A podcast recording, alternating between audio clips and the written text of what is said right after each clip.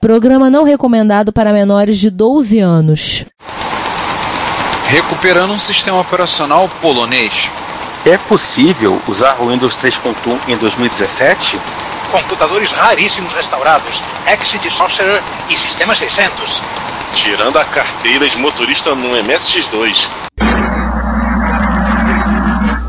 Aqui fala o seu repórter retro, testemunha ocular da velhice do seu PC, com as últimas notícias da agência Retrocomputaria.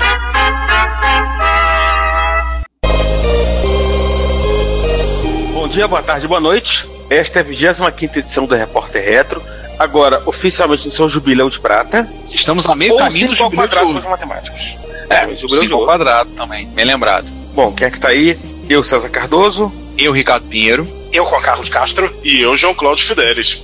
É, o, o Juan deste episódio é o Giovanni, que ele não pôde participar da gravação. Poxa, Giovanni, você está tão diferente hoje. Sim, Falando é, espanhol. Bom, vamos começar com a nossa sessão, a primeira sessão de todos os repórteres retro, particularmente num ano né, cheio de, de coisas como esse 2017, que é 2017 das efemérides. é, vamos começar com conhecido ou com desconhecido? Vamos, vamos começar com o desconhecido primeiro, até porque o, o assim, a grande verdade é aqui foi uma desculpa pra gente botar mais um post do Benji Edwards, né? Mais um post absolutamente longo, enorme, detalhado e sensacional do Benji Edwards. Aliás, está com o Patreon rodando aí, tá, tá até no Google, Patreon do, do, do, do Benji Edwards, para quem quiser é, ajudar Benji Edwards a continuar contando a história na computação, pode aí ajudar. Mas enfim, esse ano também se comemoram os 40 anos da Vector Graphics. Vocês nunca ouviram falar. Mas, enfim, é uma, é uma história extremamente é, é, in- interessante. Primeiro, até pela própria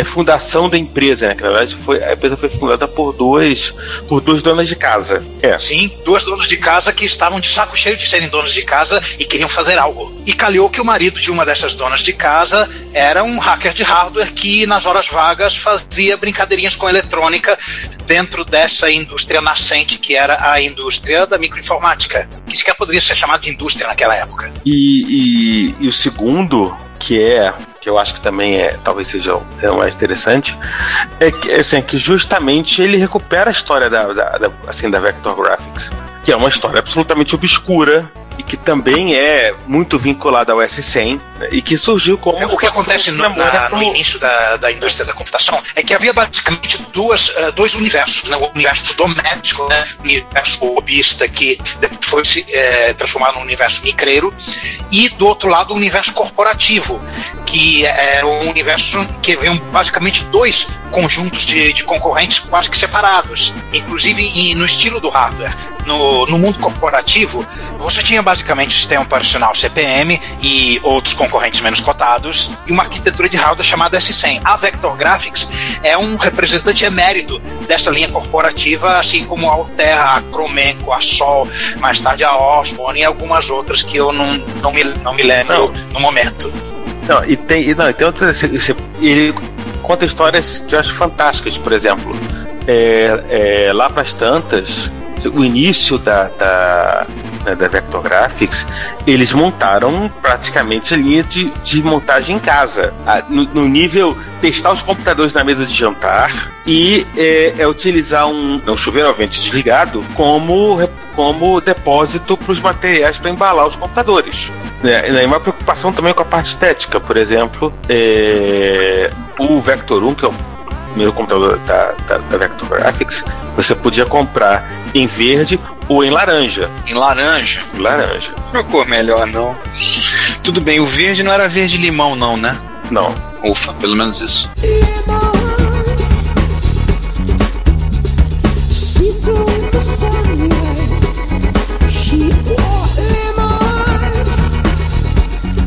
Então é uma. É uma assim, sim, sim, eu, eu particularmente gosto muito de quando o, o Bend consegue escrever esse tipo de história, ou no caso Fast Company ou para outras empresas, para outros é, pensam, porque são, são histórias extremamente obscuras e que a gente, assim, a gente, a gente se perderia, perderia elas se, se ninguém contar. Assim, vale a pena, vai dar aí uma meia hora de leitura ou 40 minutos, mas mas né, né, inclusive a lógica assim, de como funcionava um pouco né, o surgimento da indústria no, né, final dos anos 70 início dos anos 80. E agora vamos falar do mais conhecido? 35 anos do torturador de brinquedos do Toy Story.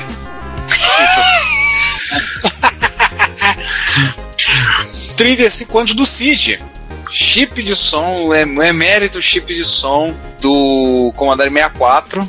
Adorado por muitos, criticado por outros, mas a principal influência da música, uma das principais influências da música eletrônica e do, principalmente do universo chiptune em geral, né? E, assim, e para ser diferente, né, a gente postou uma, uma na matéria do The Conversation, que é sete novos estão por aí, e que conta também, conta muito mais da influência do Cid na música propriamente dito, música propriamente dita, né, na, né, na música é, é, eletrônica, mas do que propriamente os méritos do Cid como chip de um computador. O, né, o, que é muito interessante, porque se a gente for ver que a gente começou abril, pode, pode falar isso, né? começou abril, oh, legal. É, falar, no, falar do pretérito no futuro.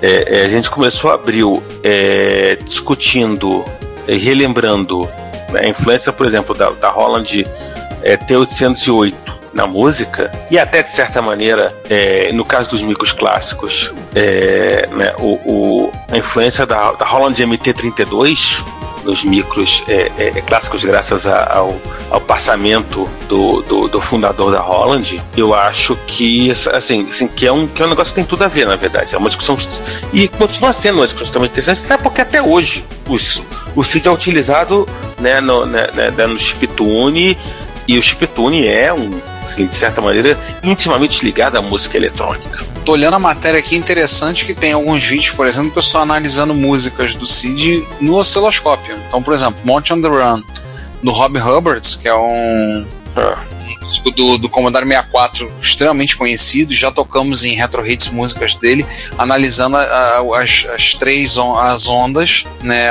os três canais sendo analisados por um osciloscópio. Bem, bem interessante né, falando de programação, tudo. Nossa, tem um vídeo até do, do Amiga Pro Tracker tocando música do, do Um Tira da Pesada, clássico, Um Tira da Pesada. Nossa, interessante. Inclusive, eu, eu, eu aqui da mesa deve ter, deve ter sido o único usuário assim mais mas é como é que é abrangente de Commodore 64, é, por ter tido ele, vamos dizer, na época clássica, por um breve, mesmo que por um breve momento, é, e tem uma, uma, uma, uma boa, tem uma boa, como posso dizer, impreensão do, dos samples que ele faz. Ele trabalha com sample, claro, de uma forma bem mais limitada que o Amiga, né? Mas ele fez trilhas sonoras bem interessantes, como por exemplo, tinha um demo da Sabrina. Agora vamos atestado de, de velhice aqui. Falar de uma, uma pouca gente aí que está estudando a gente vai sa saber e outros pouquíssimos ainda vão lembrar de uma Ô, João, gostosa. Ô, João, eu, ah. assim, a Sabrina, eu acho que realmente, só acho que a pessoa que mais lembra da Sabrina do Brasil não tá aqui, que é o Giovanni. É verdade. Enfim, segue o jogo. Aí é uma morena gostosa que, que, que, que cantava desse music, né? É, italiano, naquele esquema é, das dance music dos anos 80. E o maior hit, o maior hit, e talvez o único dela, que ela, que ela cantava de biquíni na, na piscina, se chamava Boys, Boys, Boys. E essa música tinha um demo do Commodore 64, uma imagem digitalizada dela, com essa música toda digitalizada. Um resultado assim muito, muito legal, muito bom. Era legal pela música ou legal pela, pelo desenho da mulher, da mulher em pouca roupa? Ah, os dois. Ah, tá. O era um e o e o outro, outro, e outro grande exemplo, entre vários assim que eu posso citar, mas assim, mas que minha memória também não ajuda, é o Turbo Tiran uma versão de jogo de arcade, ele tinha uma música que, sem sacanagem, durava quase 10 minutos é, de duração. Era uma versão arranjada da música da Magical Sound Sour do, do, do Tihan, com, com, várias, com várias vozes sampleadas, é, que tocava na abertura do Turbo Tihan. E aí ela realmente impressionava. Eu posso dizer até que no quesito trilha sonora, a versão do, do Turbo Tihan do, do Commodore 64 era melhor que do Amiga, inclusive. Até por conta dessa, dessa música. Tinha também uma outra música também é, no Turbo Tihan, uma, outra que era, se eu não me engano, era inventada, ela não tinha nem no arcade, nem no, em lugar nenhum. Mas era também arranjada, tinha várias freadas de carro. É, bem impressionante. Ele, ele não. Eu, eu, eu até falei com o Ricardo. Eu, eu, eu gosto do som do Cid, mas não é meu preferido. Meu preferido são os sons FMs. Se é que eu posso chamar de chiptune, eu curto chiptune mais que chiptune FM por, até, até por ter uma, uma pegada mais próxima dos arcades. Eu gosto mais do, de jogos de arcades e, e, e, e, no arcade não tinha jeito, era tudo FM, é tudo reinado pela Yamaha. Então é meu, mais o Cid como PSG, é um PSG muito interessante, talvez o, o melhor PSG que eu já vi. Mas perto e... de um chip FM, eu vou preferir sempre um chip FM. Não, e, não, e lembrando outra coisa, quer dizer, o, o, acho que o grande negócio do Cid é que ele foi desenhado por um cara que é, gostava de música. Era o caso do, do, é o caso do, do, do Bob Yannis. Tanto é que depois ele foi fundar em Sonic. Isso, inclusive o, o parece-me que o som do. Ele desenhou o chip de som do, do Apple do GS, né? Isso, é Sonic que desenhou o som do Apple do GS. Mas, o, mas, mas acho que hoje em dia o pessoal mais lembra da Sonic pelos, pelos samplers do que propriamente pelos chips de, de áudio, embora o, né, a, Sonic também produziu a galera, da, a galera que montou o PC nos anos 80 e 90 lembra disso, 90 principalmente lembra disso, né, né, montou também placas de som para PC, na época que houve a explosão da, né, da, dos kits multimídias e placas de som, então também fez. Mas acho que hoje em dia ela acaba sendo mais conhecida realmente como, né, como, fabricante de, de, de samplers. Agora, se você quiser comprar um, um digital sampler deles, um Mirage, ou que foi o primeiro sampler digital real, é, real, digamos assim, um preço acessível, você pode comprar no eBay. Tem um em leilão agora, faltando cinco dias para fechar, dois lances, 13 reais. Só quero ver como é que você vai trazer aquele trambolho pra cá, mas tudo bem. Essa altura já fechou, né? É, a altura que o pessoal estiver ouvindo já fechou. Mas se alguém estiver muito empolgado para ter um sampler desses, pode entrar em contato, pode dar uma olhada, um, um pulinho no eBay que vocês vão encontrar de vez em quando lá, da Ensonic. E olha, não tem um só não, tem vários. Tem vários da Ensonic lá disponível. Enfim. Vamos trocar de sessão, né? Vamos trocar de sessão. E aí? Hackaday. Hackaday. E Hackaday tem um bocadinho de coisa, hein? Tem. Sim. Mas a primeira coisa é tua, Ricardo. Pois é. Recuperando parte da história da TI polonesa. Né? Para quem acha que a Polônia só tem beterraba, nomes estranhos e, e consoantes, muitas é, consoantes, muitas, conso, muitas consoantes, né? Acredite se quiser, tem algumas coisas de TI lá também, né? O, acredite se Eu nem sabia que tinha beterraba. Ah, cara, ah, tu acha que eles fazem açúcar o quê? Lá. Açúcar lá no, é tirado da beterraba, não é da cana de açúcar. Hum. Então, o primeiro tem uma, uma escavação de um sistema operacional desenvolvido lá em Polska. Para quem não sabe, Polska, como os, falam, os poloneses se referem ao próprio país. Caramba, o nome do sistema é o Kruk Operating System, Kruk. Salafrário. Exatamente, salafrário. Arquivado em cinco fitas magnéticas. É, nunca duvide da capacidade da largura de banda de um caminhão cheio de fitas de 9mm. Já dizia o, o Titi Tannenbaum estava originalmente estava armazenado no Museu da Tecnologia de Varsóvia, né? As fitas foram preservadas e parece que estava tendo um problema no leitor de fita do museu, tudo. Então o pessoal pegou, fez um esqueminha, montou um circuitinho lançando mão de um Arduino para poder fazer o funcionamento, usar um analisador lógico, tudo para poder para poder ler o conteúdo da fita, decodificar os dados, ou seja, deu um certo trabalho. Fez um programinha em Python para poder mastigar esses dados para poder gerar para fazer o software. Está lá. Tem inclusive um softwarezinho lá, o Virtual 9 Track Tape Drive, tá lendo a fita, programinha aqui mostrando como eles fizeram. Então, já fazendo backup do sistema com o sistema o Crook 3 OS. O Realmente, motivo do pessoal ter apanhado a codificação dos cabeçalhos de cada bloco de dados era uma, numa frequência diferente dos dados propriamente ditos uma, uma engenharia reversa daquelas sinistras mesmo. Esse sistema é de um computador polonês também totalmente proprietário chamado Mera 400, que eu não me lembro, acho que não. Ele chegou a ser mencionado no episódio da Informática Comuna Safada. Hum, da informática da, na cortina de ferro? Não. Naquele eu não lembro, senão eu lembraria. É, a, cada hora eles desencavam mais uma coisa que a gente não sabia que existia. Pois é, isso é de lei. A gente sempre, a gente sempre acha alguma coisa. É, isso, é, isso é um mini, né? Um computador. É um computador tamanho geladeira. Não é um micro. É. É um, é um mini computador, né? Bom. O que mais temos de bizarrice aí? Ah, é. Só uma coisa, apenas um segundinho. João, e a piada que você ia fazer? Ah, eu ia fazer? É, eu ia perguntar, eu ia perguntar se esse sistema operacional, qual o input level dele, se ele é joystick. Só para constar, os Jursik originalmente eram da Ucrânia, tá? Eles migraram para Polônia no século, no final do século XIX. O... Ah, é? Então quer, então quer dizer que você é uma farsa? Você não é polonês? Não, eles migraram. Eles, ah, eles migraram para Polônia e para e para República Tcheca. Assim, os, os antepassados do meu avô. Tá? É, eu sei, eu sei. Na realidade você é brasileiro, Ricardo. É, antepassados do meu avô foram pra, foram pra lá. E depois que foi, sair espalhando, saíram espalhando, espalhando o Jursic pelo mundo. Trazendo então. um nome, nome difícil de falar e com, e com apenas uma vogal, a menos usada. É nós. Né? Enfim, por essa que eu pergunto se, se, se joystick era usado como input do sistema operacional no lugar do mouse. devia, ser uma, devia ser alguma coisa mais.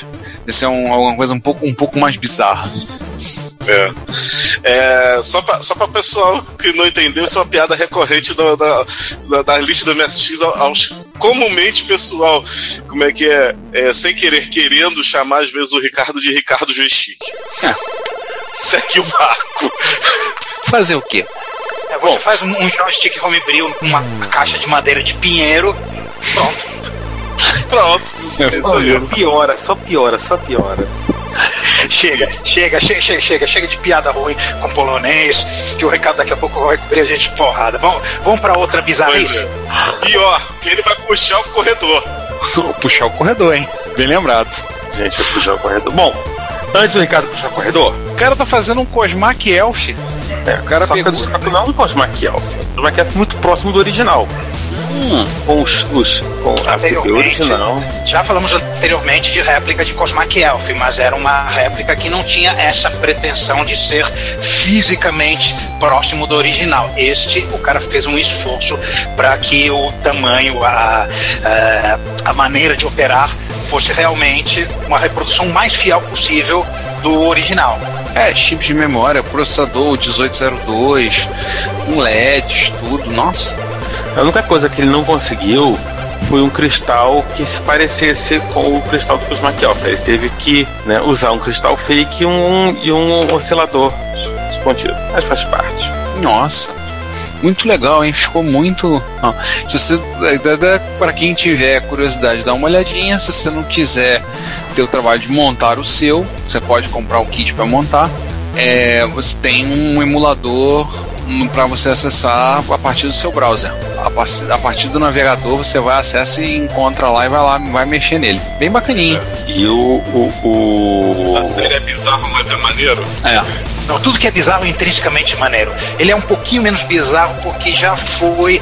É, é, já foi contemplado de algumas maneiras aqui no, no podcast. A réplica que eu mencionei, que é um pouquinho menos fiel, mas que funciona da mesma maneira, que é o Membership Card teve uma micro entrevista né, no, no blog do, do com, com, o criador do negócio e, e o, o, processador louco da RCA, o processador espacial atômico que resiste a Godzilla, né, o RCA 1802, ele foi o, um dos protagonistas do nosso episódio de processadores lado B. É. Não me lembro. Verdade, verdade. Processador à prova de. E ainda em réplicas, é o processador da armadura do Homem de Ferro dos anos 60, provavelmente. Ricardo, o original que você visitou, né? Do, Sim. O original do próximo? Sim. Estão reinventando o Ravel Decathlon. O Ravel Decathlon, para quem não conhece, também é conhecido como uma bruxa, tá? Witch. E ainda bem que não estamos na Idade Média, porque nós, nós não queimamos mais bruxas. Aliás, todas as bruxas que eu conheço são muitíssimo gente fina. E na época atual, nós não temos mais nada contra bruxas. Pelo contrário, as bruxas que estão mortas, a gente quer ressuscitar. Não, mas esse Ravel, o, a, essa bruxa não tá morta. O, o Ravel Decathlon, ele é conhecido como uma bruxa, né? Witch. É uma máquina que está instalada no National Museum of Computing, em Bletchley Park, Inglaterra. É, é o computador eletrônico digital mais antigo em funcionamento no mundo. Ele remonta ao início dos anos 50. Mas a bruxa esteve morta. Ele foi decomissionado no início dos anos 70, 73, 74 e só recentemente que ele foi trazido à vida de volta. É, eles reformaram a máquina, recolocaram, colocaram lá, ligaram tudo, montaram ela de novo. E eu tenho, acho que tá até no nosso canal no YouTube o vídeo que eu fiz dela dele funcionando, né? Sim, é, sim. Acho que eu coloquei lá o vídeo. Se eu não coloquei, depois eu coloco. O, mas tem lá o vídeo pra vocês verem lá o funcionamento. E estão reinventando. Tem um pessoal fazendo uma réplica dessa máquina, obviamente muito menor. Né? Muito totalmente menor. eletrônica. Totalmente eletrônica, porque ele usava relés, né? É. Se você olhar, tem um, tem um vídeo na matéria mostrando a, e mostra ela, ele em funcionamento, né? Esse o Harvard Decathlon em funcionamento, então com os relezinhos, os LEDs, os conjuntos nos, nos tubos de nos tubos de vidro parece das válvulas, né? Não fica girando, tudo lá. Essas, essas válvulas, essas válvulas, Ricardo, são justamente o Decatron, porque ele tem a memória decimal no hardware. Não são bits, nem, nem bytes, nem, nem nibbles, É nem verdade, bases ele é 16. uma máquina decimal. É verdade, é de cada uma das células de memória. Verdade, verdade. Ele tinha algumas unidades laterais, pareciam uns tubos, assim, pareciam umas, umas latas grandes, e ali ainda tinha uma parte de armazenamento. Eu lembro que o, que o guia explicou isso pra gente. É, a máquina lá, a, a máquina original, por sinal, ela foi usada para cálculos relacionados a, a coisas de. Inclusive foi usada para fazer cálculos relacionados à energia nuclear projetos nucleares. Essa réplica usa, obviamente, chips lógicos novos, né, para refazer os blocos. Então ficou uma maquininha, obviamente, muito menor, consumindo muito menos energia, mas uma maquininha bem simpática. E para variar, adivinhe, tá todo o projeto design no GitHub. Então você pode ir lá, roda seu vai lá, abre seu terminal, git, clone, pega a linha de comando, taca lá e puxa, e puxa toda a tralha se você quiser montar o seu. Tá? Se vocês puderem, se você não quiser montar, pelo menos visita o nosso vídeo lá, dá um joinha, vê o nosso vídeo dele, o do original funcionando, tá? Faz uma presença lá. E se você um dia tiver a oportunidade de estiver na Inglaterra, vou dizer para vocês, vale muito a pena ir lá no, no National Museum of Computing. É muito maneiro, muito legal o museu. Vamos pro próximo agora? Vocês, vocês sabem, tipo aquela pergunta, ah, roda Doom. Hoje em dia, ah, roda, roda Crysis. Hoje temos, ah, roda Doom. Mas estamos em 2017 e a pergunta é, ah, roda Flappy Bird? Exatamente. O Johan, em 2014, ele, nas comemorações de 50 anos do Basic, ele resolveu criar seu próprio interpretador Basic. E em 2017 ele chegou, né, num, na, né, no milestone dele, que era programar um Flappy Bird e fazer esse Flappy Bird rodar no computador que ele montou, que é o Basic 1. É, ele tem um, uma, um Atmel X-Mega 128A4, o teclado de um Commodore 64 quebrado, tanto quando você olha a primeira foto, você olha e diz, é um Commodore 64 meio quadrado, já que ele é praticamente da mesma cor. O gabinete, uma porta joystick, um saída para vídeo, um leitorzinho de cartão e o gabinete foi cortado todo com, com as máquinas com uma CNC, a laser foi cortado todo. De madeira, né? É de madeira. Sim, todo em caixa. Ficou lindo. Ligou, Adorei. Buta no Basic, buta no Basic, sai, ligou no monitor fósforo âmbar, né? E o que ele fez? E o que é? O laranja, como você queira. E o que ele fez? Botou, fez um Flapbird. Ou seja, O Basic dele na máquina dele. Ele fez o Flappy Bird dele. Exatamente. aí já tá avisando, olha, não tem capacidade para rodar Doom não, tá? Até porque ele só tem 8K de RAM e 128K de flash, então É, né, vai não tem apertado. tanto espaço assim, né? Verdade, Mas- vai, vai ficar um pouco apertado. Vai. Mas, né, é um, é um basic bem. É, é- é bem clássico, né? Pelo que eu vi de algumas, de algumas listagens aqui. É um basic, né? É bem, bem clássico, que não tem grandes.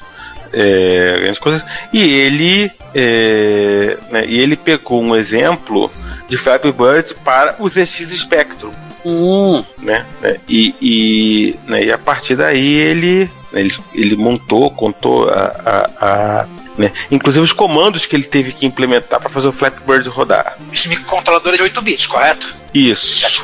O, assim, tanto a Atmel como a VR em geral são, são controladores de 8 bits.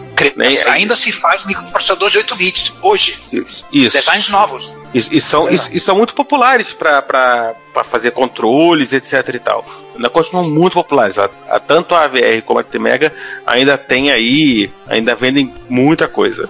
Assim, assim, extremamente é, interessante no, no GitHub, óbvio, poderia ser. Tem a, a, a listagem e é um basic que provavelmente qualquer um que, que programou em né, no basic mais ortodoxo, mais clássico, vai, vai reconhecer, né? E vai entender rapidamente o, o, o que, que o programa faz sem grandes dificuldades. E realmente, realmente o, é, é bonitinho, o teclado é bonitinho. Bom, vou do próximo aí. Mais réplica.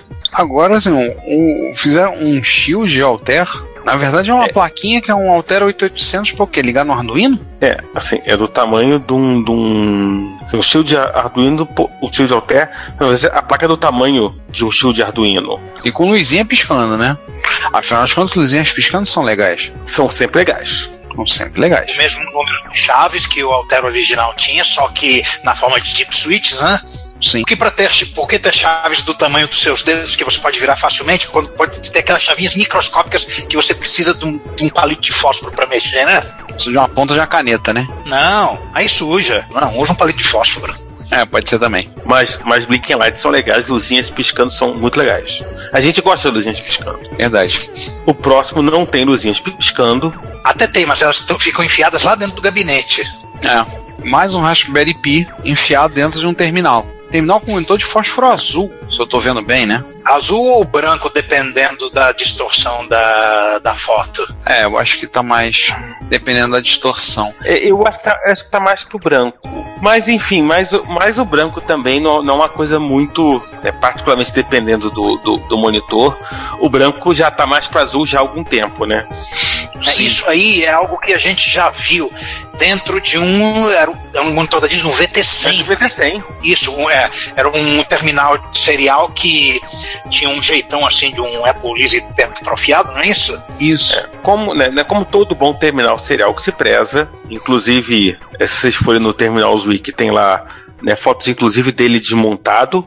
É, pra quem não sabe, esse terminal é um Riff Kit H19 que eu não lembro qual é esse terminal, não vi, eu não conheci esse terminal não. Né? O, o Kit é um, é um terminal, é, foi lançado em agosto de 1980, menos de mil dólares. A Zenith vendia como Z19, o resto é um monitor de 12 polegadas, né? Com 80 por 24, né? tinha um Z80, 4K de RAM e podia emular tanto um VT52 quanto um VT100. Isso. Né? E como todo terminal serial que se preza, né, ele se impõe. Sim. Quase tanto quanto um terrestre da Model 3 com um CP500. o, assim, o mais interessante é o seguinte, ele estava morto, aí o, o, autor do hack é, descobriu que tinha lá um, um óbvio um capacitor né, fazendo merda. Vamos dar um desconto, né? Vamos dar um desconto. Um dar um desconto pro capacitor, né? E aí depois. Aí, aí começou o trabalho de sentar, procurar né, a, a, né, como funcionar, né, como fazer o, né, o bichinho sair né, num, né, na RS232, a, a voltagem, essa coisa toda. E aí ele, né, no final das contas, né, né, depois de, de, de, de evitar né, que, o, né, que o Pi tivesse o BSD, que no caso é a Blue Smoke Disease. Detalhe: o BSD não é o BSD que você está pensando, né? A Berkeley Software Distribution. Não. Então, né, agora está inclusive operando a 9600, né? E numa das fotos ele está rodando Vim, né? Porque, tá, né? Ah, daqui a pouco vai rodar o Emacs. Mas, mas Vim é mais legal. Sei lá, eu sou um quinta coluna, não uso Vim nem Emacs. Eu uso Joe ou Nano, então eu sou adepto da terceira via. Herege. Foi mal aí. Bom, agora, agora eu fui ver o outro, o próximo nessa pauta. Primeiro a gente fala ver o, o módulo que hoje em dia é sinônimo de Wi-Fi para placas, para vários projetos eletrônicos, que é o SP8266. É, muito legal. Agora um sujeito me faz um emulador de CPM para rodar nesse módulo. O cara roda CPM 2.2 no emulador de Z80 para rodar no módulo que dá 64K de RAM, espaço de 200 eh, de, de 15 disquetes 250K cada, uma porta serial de comunicação para rodar no módulo. Cara, é assim assustador. E ah, se você quiser usar rede sem fio, você tem que abrir mão de 36K da memória e de um dos disquetes. Não abrir mão, Você não, quer ficar o PCSK. É verdade. Ainda dá pra rodar o WordStar. Ah, dá, até, dá pra rodar o WordStar, mas você pode, você vai ter um computador, um desktop dos anos 70 e dos anos 80 disponível para você usar do tamanho de um selo. Você, você podia pegar um negócio desses e fazer nele, é, com ele aquele hack do terminal do Kit. Imagina. Em vez de botar um Raspberry Pi, bota um negocinho desse. Imagina.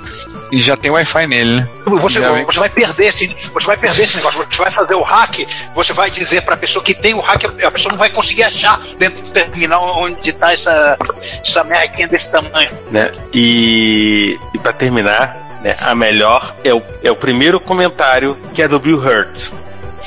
Que uma vez ele desenhou um computador que rodava CPM como seu terceiro sistema operacional. Conta. né? Porque a zoeira não tem fim. A zoeira, a, a zoeira. The zoeira is boundless. A zoeira não tem limite. Quem é, quem é que vai cantar a próxima aí? Agora, ma... Eu, eu, eu, eu quero essa. Eu quero, eu quero, eu quero essa. Eu quero essa. Nossa senhora. Não, eu, eu pirei na batatinha com, com, com, com esse negócio. A princípio, ok, CPU feita com chips 74LS, feita com chips discretos. Já falamos de vários desse tipo. A princípio é só mais um. Só que, tudo bem, ele, ele, ele tem um vídeo com, com ele funcionando, maneiro. São três placonas com flat que ele, que ele isola com, com papel alumínio muito legal, mas só que o detalhe é o seguinte: a arquitetura, a arquitetura de software que o cara inventou para essa máquina. Gente, gente, se você tem um processador, um microprocessador, você tem um manual de programação de linguagem de máquina para ele, é, historicamente aqueles livros da série do Levental, que é uma trojoba que tem no mínimo uma polegada de, de espessura, tal, tal- talvez duas, e você tem que ir na referência dele é, várias vezes porque você não consegue é, é, ter na sua mente todos os opcodes, né, todas as instruções da programação do assembler. Pois bem, o Levental desse camarada é de uma paginazinha. Nossa, eu vi. Ah, vai, o description. Ele descreve os registradores, é, descreve o formato da, da Word, é, Word de 16 bits, né? É, são, ele tem um, um barramento de dados de 8 bits, então faz um fetch de, de duas palavras, é uma instrução. Essa instrução ele codifica tudo que ele pode fazer. E é uma coisa absurdamente minimalista. Se você quiser é, fazer um, uma chamada de rotina, você, você, você vai ter que. Você vai ter que suar. Eu amei isso aqui. Amei isso aqui. Minha, minha, minha, minha, mente assembleira teve 17 orgasmos simultâneos ao ver aqui. Nossa senhora. Um levental de uma página. Chonei. Não, e o, né, e o mais interessante no caso é que ele, né, quando, quando terminar a máquina, que é o, que é o do Enterprise, ele, ele pretende é, abrir a máquina para que, que as pessoas possam mandar é, programas e, e cálculos para serem processados na, na, na- na máquina. Eu acho que vão ser alguns dados muito interessantes, particularmente porque, né, né, tendo, uma, tendo um levental de uma página, É. né? Assim, né, né, provavelmente né, o pessoal vai ter que ter soluções bem criativas para né, né, programar essa máquina. Eu acho que vai ser bem interessante. Ele falou que quer fazer um compilador para ele. Imagina E que seja um compilador C.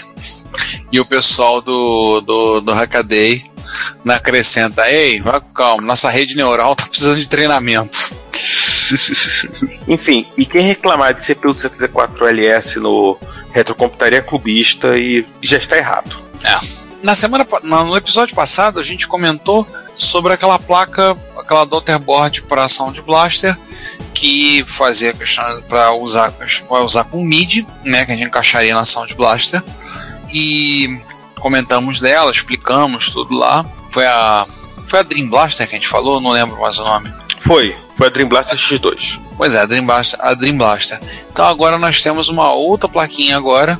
Essa a menor que você vai poder ter. O menor sintetizador MIDI de Daughterboard que você poderia ter para colocar na sua ação de Blaster, tá? Que é, o, Que é, é a Dream Blaster S2. que era esse mesmo cara que fez a X2. Pois é. Com a diferença que essa aqui ela tem a largura do conector. Do conector onde você encaixa. Ou seja, a placa é um pouquinho mais do tamanho de uma caixinha de fósforo. Usou, integrou com um microcontrolador bem pequenininho, colocou lá, tamanho importa? Sim. E tá lá e mide para as massas. Não sei quanto tá o preço, antes que alguém pergunte. É, vamos ver o Vamos dar cara. uma olhada. 30, 30 euros, gente. Não, assim, se você olhar, não está tão caro. Não, é, tá mais em conta do que a, do que a outra, né? É, mas se você for contar o preço por centímetro quadrado, tá caro pra burro, né?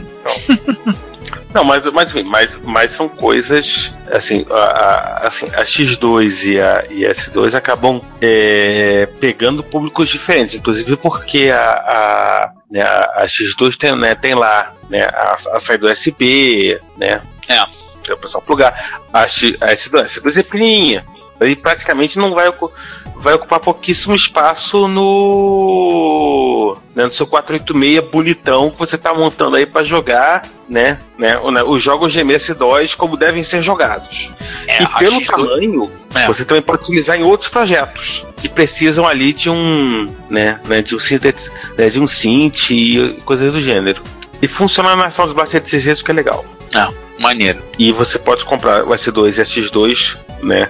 Comprando no, no, no pacotão a 100 euros e fica feliz. É porque também a, a X2 pela telelimitação você pode usar USB, tudo fica mais simples para você fazer para você fazer usar ela, você pode não precisa usá-la somente como daughterboard, você pode usá-la com outras coisas, né? Você pode usá-la externamente. E eles também têm, né, um, né, o Shield and Feel Adapter, que é um adaptador que, né, de adaptador de, de né, para você plugar externamente, né, a sua a sua Dream Blaster a, a, a entrada MIDI do seu, né, da sua placa de som, caso ela já tenha. Tem lá MPU 401. Assim, é, esse pessoal da, da, da Serra da Shop, eles são especializados nisso, né? Isso. MIDI, placa de som, né, de, de placa de som clássicas. Vai, né, vale a pena dar uma, né, dar uma olhada e, e especialmente se você né, tiver aí o seu, o seu 486 em que você né, vai jogar né, o- né, os jogos como devem ser jogados.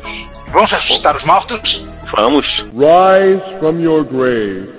Começamos aí com um concerto bastante demorado, bastante difícil, como só ia acontecer né, com computadores da Amiga, né? De um, de um que- num blog que eu não conhecia, de um, de um companheiro chamado José Gonçalves de Portugal, né? Na verdade, é, é, acho que são dois caras. São, né, né, são, são, são dois tugas. Que eles inclusive vendem. Sim, tem. Né, eles, né, eles vendem. Acho que a gente já falou deles. Né, o, o adaptador de mouse né, de, de USB para para nove pinos, para Amiga, que eles vendem. entendeu? E eles vendem também né, né, adaptador de DE e adaptador de CD. Hum. Mas enfim, né? O que é que ele aprontou aí? Hein, Juan? O que é que ele aprontou aí? Tinha, tinha tanta coisa ruim na, na- de- dentro da placa que, que, que até perdi a conta. Ih, olha o estado desses conectores. Uh, acho que, que, que deixaram na praia 10 anos esse computador. É, segundo a descrição, estava com cor de frango assado. Isso, né? É, não temos o Giovanni aqui pra fazer a piada óbvia do flango, então faço eu. Veio com um cor de flango assado, provavelmente dependido por uma pastelaria chinesa, ok. É, cumprimos a. Eu- Giovanni, a, a sua ausência aqui já, já, já foi suprida, tudo certo. E, e- e o bicho estava muito mal. Muito aço sendo polido. Nossa, tinha, tinha umas ferrugens feias no- né, nos conectores. Eu acho que a série do concerto ainda não terminou. Até agora parou na segunda parte. Não, Talvez não, já- houve já- Não, não houve. Não, Não houve, mas, parte. talvez na época em que vocês estão ouvindo este repórter retro já haja uma terceira parte do, do post. É, esperamos o que, o que vem acontecer. É, provavelmente vai, provavelmente vai ser deve ser fechar e montar. Porque na, na segunda ele, ele, ele começou pintando. Ele terminou pintando, aliás, no computador. Né? Inclusive ele teve manhas. Né? Ele teve a manha de restaurar o drive de disquete. Inclusive com aquele aviso de não tenta isso em casa. Somos profissionais treinados. Somos, somos profissionais treinados. Ele limpa ali, né? Depois ele, ele, ele teve cuidado de, de, tipo, colocar e, e limpar e recolocar as, né, os conectores de áudio, né? Então, então um trabalho, ficou um trabalho bem legal achar, né? A pintura da, da, né, da própria chapa, né? IF, né? Ele pintou a caixa, embora não tenha gostado. Sim. Ele não quis fazer retrobrite. Não, eu não quis, prefiro pintar. E, nossa, assim, eu tô. Eu estou olhando de novo e continuo impressionado com como estava esse computador. Isso é beira do mar. Esse computador esteve em algum lugar perto do mar. É típico, típico disso acontecer. Né? né, Tanto é que ele fala que ele tem, toda a cara de estar guardado numa garagem ou não soltam com muita umidade. Né? É, Portugal é um país que tem muita influência é, é, do mar, basicamente você, né, ser de cidade e tal, tem muita influência do mar. Então, bom, falar de, de vídeo, falar de vídeo, né? Falar de Commodores, muitos Commodores em todas as suas formas e manifestações. Pois é, o, o, o pessoal do Vintage is Done Old, acho que eles coletaram né, diversos vídeos de, de concertos que o pessoal postou no, no, no YouTube, né? Começando por um patch 3032, né? Que tava. Cara, tava mal. As ROMs estavam com defeito, né? A, a pia 6520 estava defeituosa e o o driver i3E488 estava com defeito, porque estava rodando muito quente. E para completar, né, dois chips de DRAM né, foram pro saco depois de duas horas de uso. Caramba. E sofreu. Não funcionar uma última vez antes de morrer. É. Mas trocou aqui, trocou ali, né? Alguns, né, alguns sockets foram trocados também, mais um micro recuperado. Né, depois desse trabalho do IZ8 DWF, o Victor Lansing fez um vídeo também sobre, né, sobre um Commodore 64, em que, né, para variar, não foi capacitor, foi RAM. Inclusive ele mostra como ele achou a RAM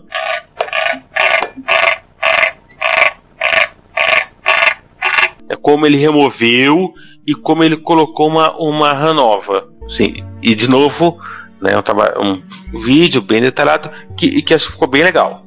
O terceiro, o terceiro é o seguinte: é um Commodore 64C que a, o, o, o CIA, na famosa posição 1, popular CIA número 1, né, saco, isso descoberto porque né, o teclado e o joystick estavam falhando. É que é uma coisa que normalmente acontece. Falhou o teclado, falhou o joystick no Commodore 64, Commodore 64C, você sabe, ah, a, a, a, CIA, a primeira CIA né, foi. E o quarto vídeo do, do Mind Flare Retro, esse, esse ralou. Esse, né, o pessoal, o pessoal do, do pessoal do Mind Flare Retro, que, que ele faz? Ele já recupera a Commodore 64, recupera a Commodore é, 620, é, VIC 20 e recupera a Amiga.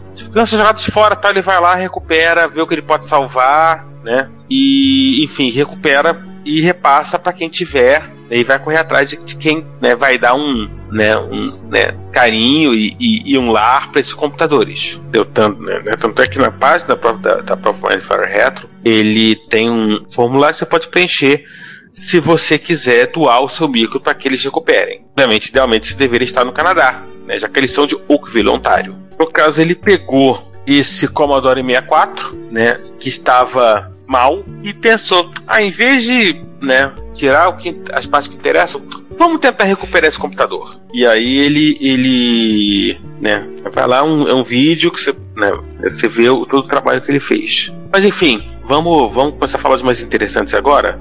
Esse é Mosca Branca. Voltamos é pro Chad, patrono da nossa sessão. O oh, que, que o Chad fez, Juan? Ele consertou um micro chamado Exide Sorcerer é, é, tão obscuro quanto a, a, a, a, nossa primeira efeméride. É um micro de, ah. baseado em Z80 com, com Basic, tem uma ascendência oculta de, de máquinas da, da família S100 e que foi muito, muito, muito obscuro. Apesar da arquitetura dele não ser exatamente obscura, tinha Basic da Microsoft, é um micro com Z80, tudo em um, que você ligava na televisão, etc e tal. É, ele é bem à frente do seu tempo. É um micro que você poderia dizer que ele, que, que ele é de quatro anos à, à, frente dele, talvez. É, ele é, é, um computador americano, e, mas ele teve muito mais sucesso fora dos Estados Unidos do que nos Estados Unidos propriamente dito, na Europa, na, na Austrália. E chegou para ele de um amigo chamado Paulo Cognetti e cheio de problema. A CPU tá, tá, tá, tava estourada, tinha um 12 mais 10, 22, 23, 24 capacitores estourados, duas RAMs estáticas estouradas, é, solda fria num capacitor da, da fonte de alimentação e nosso amigo Chad consertou isso tudo e aí você tem uma tela dele botando em toda a sua glória, já consertada. Não, inclusive ele, ele conseguiu fazer o, o, o cartucho do, do Basic rodar ah, tem isso, porque ele é um daqueles computadores que, que não tem absolutamente nada, nem sequer Basic. Ele é um primo do nisso, nesse aspecto do, do Atari 800, do Tommy Piuta e dos filhos da, né, do quem mais, do, a, do SC3000, né, da Sega. Né? E, o Sharp e... X1, né? Não é os micros que você está falando sem linguagem isso. residente? Isso, né, o Sharp X1 e, tipo, e nunca tinha funcionado, né? Inclusive porque o micro estava no estado bem ruim. Né? Depois do micro recuperado, né, ele, ele conseguiu fazer o, o, o cartucho botar, né, que é a, a, penúltima foto. Inclusive, já é a versão de, de 48K, Exit Standard Basic. E esse deve ter sido um, um trabalho. Esse, esse foi, assim, você nota que né, deve ter tido um trabalhão. E se você acha que essa foi a mosca mais branca de, deste repórter retro, não. Esse branco é no máximo o jogo da velha é, FC, FC, FC. Mosca branca, jogo da velha FFFFF, é o que a gente vai falar agora. Que é o primeiro de três concertos feitos pelo Alexandre Tabajara. Ele consertou um sistema 600. Uau! É um computador da Prológica, né? E é CPM. É. E ele achou que estava funcionando e não estava. Tinha um, um, um defeito escondido nesse sistema 600. É, o conserto foi na pressão, né? Porque ele vendeu o computador achando que estava funcionando da, na hora que, que ele foi ligar e gave wood. Aí. Então, então o que, que ele achou? Qual foi o, o, o trabalho que ele fez? Inclusive porque, como esse é um bico extremamente raro e aparentemente o único né? O único sistema 600 funcionando no Brasil é esse. Ou seja, provavelmente no mundo. O que acontece? O sistema 600 é um, basicamente um clone do, do Intertech Superbrain, também não é nenhum micro extremamente popular. Nem um pouquinho. A Prológica, ela trocou o banco de memórias. Em vez de 32, 41 a 16, a Prológica botou 8, 41, 64. Até para fazer o 64K. E o que acontece? Ah, botou, levou o computador pro Velasco, tal um, um cursor no canto superior esquerdo na tela. Como eu não tinha experiência no micro, não conseguia ver o que está acontecendo. Ah, né? Era para acontecer. Não, era pra. Tinha, né, tinha que ter um texto, né? Um texto com o nome do computador, inserir disquete, né? Caso tenha alguma dúvida, ligar lá pro, pro telefone da, né, né, lá, né, lá da Prológica. E aí, né, hora do debug. A placa-mãe, ele descobre que a placa-mãe funciona só com 5 volts, né? E aí ele descobriu que o, o chip um dos o chip que estava com dele, depois de tocar as, as, né, as, as memórias, descobriu que o chip, o CRT 8002, estava com defeito. Conseguiu achar um na Santa Efigênia depois de passar o dia inteiro rodando. Né? Aí trocou a, a, a CRT e funcionou. As fotos não estão tão boas porque o monitor também não está ajudando. Né? O monitor vai brigar com a placa. Enfim, né? aí ele posta as fotos da, da, da placa, o feito, e ele, inclusive, debugou, né? inclusive puxou a, a a bio, né, a BIOS do Sistema 600 para quem tiver interessado e para quem tiver, né, para quem quiser comparar com, com o, né, né com o, com o Super Brain ou com o Super Brain Júnior. Fica aí o desafio para o novo dono de arrumar o sistema operacional para ele e botar, né? Vamos ver. Oh, nossa, você vai, conseguir. João. Oi, diga. O que é que a Tabajara aprontou depois? Seguinte, e, e indo, indo para as coisas raras, é, uma coisa que, que ele também está em mãos para recuperar é um Vectrex, um defeito muito torto. Bom, eu acho que o nosso ouvinte sabe o que é um Vectrex, ou preciso explicar? Não, tá, tá. Explica rapidinho o que é um, que é um Vectrex. É, Vectrex é um videogame lá da geração também do, da segunda geração, da geração do, do Atari 2600, ColecoVision, Television, etc. Uma particularidade muito interessante. A primeira é que ele veio com monitor próprio. E a segunda, como o próprio nome diz, este monitor, e eu digo o monitor e não, e não o console em si, é vetorial. E os gráficos dele são totalmente vetoriais. Explicando, para quem jogou nos flippers da Taito no início dos anos 80, não tinha uma máquina chamada Aster Action, que era um clone de uma máquina da Atari chamada Asteroids, e as linhas eram absurdamente nítidas e luminosas. Por quê? Porque a varredura para fazer a imagem não era por linhas horizontais, é, linhas de varredura como a, qualquer imagem de televisão, mas sim por um feixe de elétrons que se movia em qualquer direção para desenhar é, todos os objetos na tela por, por meio de linhas. Por isso que é um monitor vetorial. E o Vectrex é desse tipo de monitor. Exatamente. Então você já imagina quando um dá problema que também sai de baixo, né?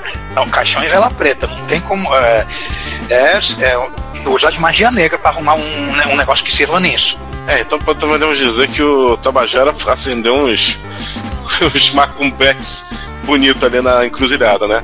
É uma sorte. o defeito no, no, no Vectrex dele não estava relacionado ao, ao CRT propriamente dito. Ah, ufa. Mas, enfim, é um, é um defeitinho chataço. Né? Nossa, a gente tinha, tinha, né, tinha um, um, um, soquete com, com um mau contato tão grande que estava verde, o pininho estava verde, né? né? O controle né, que ele teve que, que, né, que, né, que consertar.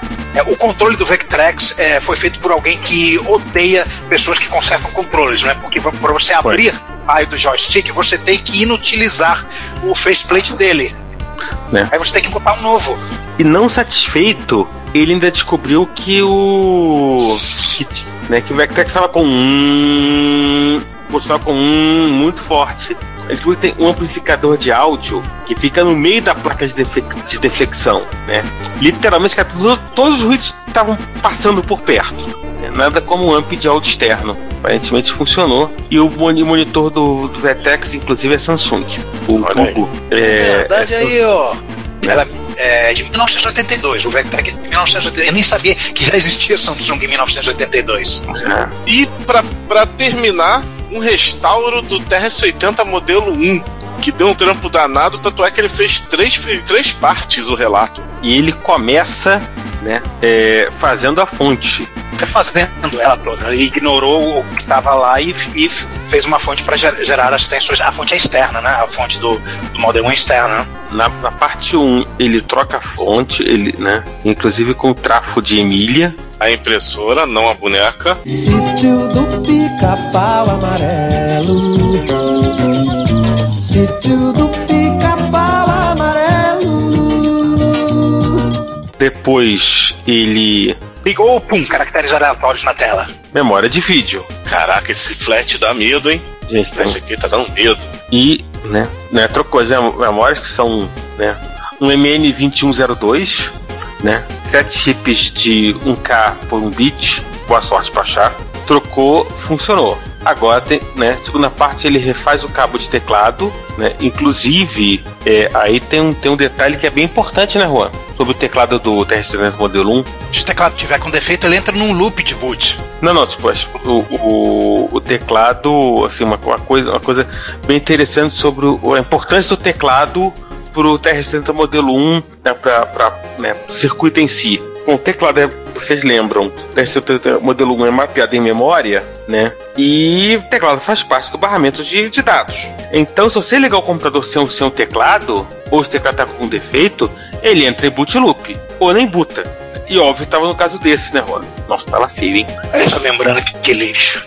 Curta ainda por cima. Muito razoavelmente trocou tudo por fios. Porque não tem conector, né? Porque, né? Conector é pros fracos, né? Tanto é que ele, que ele soldou uma, uma, uma barra de pinos, né? Colocou uma barrinha soquete e pronto. Né? Ligou um no outro, funcionou. E né, teve que achar aí, ainda, ainda teve que meter a mão e, e, e fazer duas buchas para suportar o lado direito do teclado. E a terceira parte, né, ele volta à fonte para enrolar o transformador, né, inclusive com, com direito a tipo esquecer o center tap depois de enrolar todo o transformador mas ficou numa caixinha, ficou legal, ficou do lado, né? Tá, ficou bem enroladinho do lado do, do, do micro. E, enfim, por enquanto, né? O que falta de conserto que ele não acabou não fazendo é a limpeza do teclado. Até que vai ter que ser feito com as teclas no lugar. Tipo, não dá para tirar a tecla, limpar e colocar de volta. Então vai ser um. Vai ser um, um, um, né, um trabalhinho. Boa sorte. Boa sorte para quem fizer. E aí, hora do mano passa? Brasil! Então a gente está passando agora para voltando agora para a sessão dos Mano Parça, né? Fortalecendo os. Estamos fortalecendo os. Como a gente fala? Os fornecedores, os, os, os amigos, dando aquele apoio moral. Temos duas notícias. Uma delas é que a Amplos, provedor de hospedagem, que entre outras coisas é tocada por MSXeiros e a pessoa do Ricardo Vendramini, um abraço pro, pro Ricardo, o Xará, e hospeda gentilmente a MSXBRL, ele lançou um site sobre o MSX. Na verdade, ele está lançando um projeto, o projeto ZBR, e de um projeto de hospedagem de baixo custo, e ele decidiu com isso fazer um site de MSX para começar a divulgar, tudo, colocar lá. E a intenção dele também é fazer, dentro desse, desse projeto, montar sites divulgando é, pessoas que foram relevantes para a história da computação brasileira. Então aí ele, numa conversa que eu tive com, com o Vendramin, ele estava me contando que ele tem vontade de fazer alguma coisa como que um, um painel mostrando os heróis da TI nacional. Então ele já citou alguns, tá, vamos falar de algumas pessoas que foram relevantes, tudo. Ele tem a intenção que isso também seja, isso fica um memorial de forma para ser uma inspiração para novas gerações, para as pessoas novas que acham, os millennials que acham que a internet, acham que não existia nada antes da internet, né? Acho que não existia mundo antes, então ele tem interesse de mostrar isso, tornar isso, e a primeira coisa que ele fez foi, eles já fizeram, foi esse site o endereço é www.msx.zbr.com.br. Vai ter mais algumas coisas que eles vão adicionar, que eles pretendem colocar no site. E essa é a primeira notícia. A segunda é nos nossos chapas, dos nossos, nossos parceiros de longa data, que é o povo da Tecnobytes. O Tecnopovo anunciou uma Maper de 4 MB. E aí tem gente começando a ter ideias mira, mira, mirabolantes do que fazer com uma Maper de 4 MB. É, para quem entendeu, a Maper padrão de MSX2, mas ela vai funcionar para MSX1, tanto que eles fizeram uma foto, botaram no site um protótipo do, do expansor de slots com quatro pentes de 4 MB espetados ligaram a máquina lá para detectar tudo. Estavam fazendo, vamos botar isso aí para fazer aquela presença. Afinal das contas é divertido, né? Liga a máquina com uma porrada de memória, o MSX detecta tudo e mostra no boot. É, tem gente pensando o que, que a gente faz com 4 MB de RAM? O que, que a gente faz com 4 MB? Bem, tem alguns softwares de MSX que tiram proveito disso. Se você for, se você for adepto de tocar musiquinha no formato VGM, 4 MB dá e sobra pro VGM Play tocar. Né? Sobra espaço para ele para ele estar tá tocando que é muito bom, mas tem alguns softwares aí, é claro, daí por diante o pessoal pode sair desenvolvendo, criando coisas novas. E tem também a questão do expansor de lotes, que até é interessante comentar. A Tecnobyte está com acho que já pode falar isso. Eles já mandaram fazer a placa do expansor de slot e eles estão resolvendo a questão do gabinete do expansor. Eles estão acertando como vão fazer o gabinete tudo. Ligado ao micro por um flat, correto? Sim. Ou ele sim. é, é, ele não é rígido, né? Não, é um flat. O expansor são duas placas, né? Porque tem a placa que vai no cartucho, o flat, acho que é um flat de 50 vias, e a placa que vai que lá dentro do expansor, vai ter os LEDs, tudo. Vai, ele, eu sei que é todo componente são SMD para gastar menos energia. O, o, gabinete do expansor vai ser ligado, vai ter ligar uma fonte no expansor, né, da alimentação vai ter algumas coisas, a chave para você ligar e desligar o slot que você está ali usando. E até onde eu sei também o expansor, eles estão querendo fazer o gabinete, estavam querendo fazer em plástico, mas provavelmente eles devem fazer em acrílico. Não, não vai hum. ser acrílico transparente. Ainda vai bem. ser ainda bem. É, porque todo mundo tem mania de fazer tudo em acrílico transparente, que achar lindo ver tudo dentro do computador. É, eu não sei quanto ao ritmo, mas o Rogério Bellarmino e o Ricardo Oz já falaram que detestam isso não gostam de ficar olhando para dentro do dentro da pau que tem dentro. Não estão afim. Então eles já estão vendo aí, talvez eles façam em acrílico no gabinete. Bem, acho que do, dos Mano Parça é essa, né? Podemos prosseguir para as notícias que abalaram o mundo? Já é. Vamos. Bom, a primeira notícia, como protagonista da primeira notícia é este que vos fala, eu não vou falar porque eu não gosto de falar de mim mesmo, então que outro fale. Hum. É, a gente, a gente como vocês sabem, nós somos um bando de picareta, safado, cretino, sem vergonha. E a gente estava pensando, passamos a semana inteira pensando em que primeiro de abril a gente ia bolar aplicar no sábado, no dia da mentira. Aí na última hora, conversa vai, conversa vem, dizer que todo mundo enrolado, eu fui lá e escrevi o primeiro de abril que saiu. Que não foi nem tão criativo assim, alguns já um monte de gente já matou, mas pelo menos rendeu, cinco, rendeu alguns comentários, acho que cinco ou seis comentários até onde eu vi a gente estava dizendo que o Juan estava se desligando da equipe do podcast, estava saindo porque ele estava decidindo agora, devido às mudanças que ele passou de, na vida dele, agora ele está resolvendo partir para trabalhar, fazer um podcast sobre agronegócio. Aí teve pessoal que, obviamente, alguns falaram, né, alguns comentaram, é, você tá com cara de primeiro de abril, não sei o quê. a, gente, a gente não teve muita criatividade esse ano, entendeu? Aí fui lá, fui rapidinho, escrevemos, colocamos. No dia seguinte saiu o desmentido, né? Então, não, gente. Para alegria de poucos e tristeza de muitos, o Juan continua na equipe firme e forte. Fato que está aparente para todos neste momento. Pois é, olha ele aí. Oi. E sem, e sem falar em uma vírgula de agronegócio. E eu continuo convicto que, o- que o nome da, da, da- daquele alimento doce feito de trigo é biscoito, tá? O, afinal, o que vem escrito no pacote, né? É isso aí. Minha mulher vai me matar se eu ouvir isso. Mas o. sério, sério. É, é, é fonte de cinzane aqui em casa isso.